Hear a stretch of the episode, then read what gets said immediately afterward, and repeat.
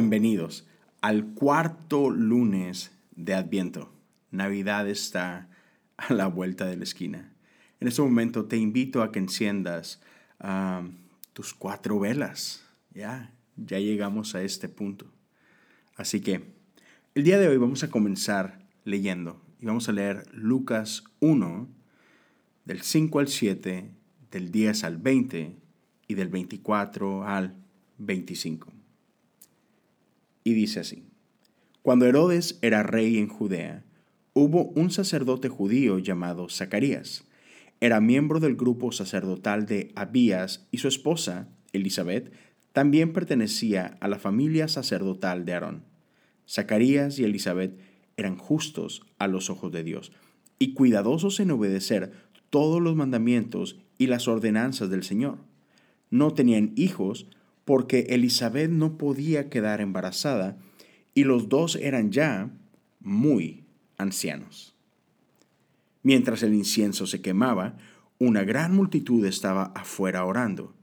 Y mientras Zacarías estaba en el santuario, se le apareció un ángel del Señor de pie a la derecha del altar del incienso. Cuando Zacarías lo vio, se alarmó y se llenó de temor. Pero el ángel le dijo, no tengas miedo, Zacarías. Dios ha oído tu oración. Tu esposa Elizabeth te dará un hijo y lo llamarás Juan. Tendrás gran gozo y alegría, y muchos se alegrarán de su nacimiento, porque él será grande a los ojos del Señor. No deberá beber vino ni ninguna bebida alcohólica, y será lleno del Espíritu Santo aún antes de nacer. Y hará que muchos israelitas vuelvan al Señor su Dios Será un hombre con el espíritu y el poder de Elías. Preparará a la gente para la venida del Señor. Inclinará el corazón de los padres hacia los hijos y hará que los rebeldes acepten la sabiduría de los justos. Zacarías le dijo al ángel, ¿cómo puedo estar seguro de que ocurrirá esto? Ya soy muy anciano y mi esposa también es de edad avanzada. Entonces el ángel dijo, yo soy Gabriel. Estoy en la presencia misma de Dios. Fue Él quien me envió a darte esta buena noticia. Pero ahora, como no creíste lo que te dije, te quedarás mudo sin poder hablar hasta que nazca el niño. Te aseguro que mis palabras se cumplirán a su debido tiempo. Poco tiempo después, su esposa Elizabeth quedó embarazada y permaneció recluida en su casa durante cinco meses.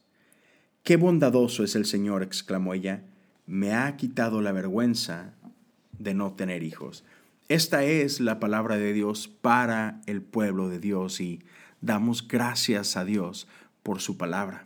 Amigos, aquí están. Hemos llegado a la última semana, a los últimos días. Y podemos, como leímos, Juan el Bautista fue, fue una, una linterna una linterna eh, a través de la cual la luz brillaba y, él sirvió para guiar a, este pueblo a, conocer del Cristo encarnado. Elizabeth, su mamá, fue, fue un modelo de, confianza, de alegría. Y aún Zacarías fue un ejemplo de confianza, de, de creer sí, tardó un poco y dudó, pero, pero vio grandes cosas. y aún Juan, Juan mismo es un ejemplo de, humildad, de sencillez, y es un, es un recordatorio para todos nosotros que Emanuel, Dios con nosotros, viene a habitar entre nosotros, no importa tu estatus, no importa tu condición, uh, sí, no importa tu antigüedad, Dios viene a habitar con nosotros, no hace acepción de personas. Y este Manuel impacta la vida de todos. No importa uh, que tanto creas o que no creas, Cristo ha venido a nosotros.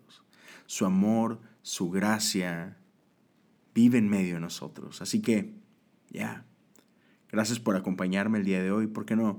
Terminamos con esta pequeña pregunta. ¿Dónde has visto la luz de Dios durante este día? Así que si estás escuchando y es muy de mañana, te invito a que mantengas los ojos abiertos y con esta pregunta en mente, y busca esa luz porque va a brillar.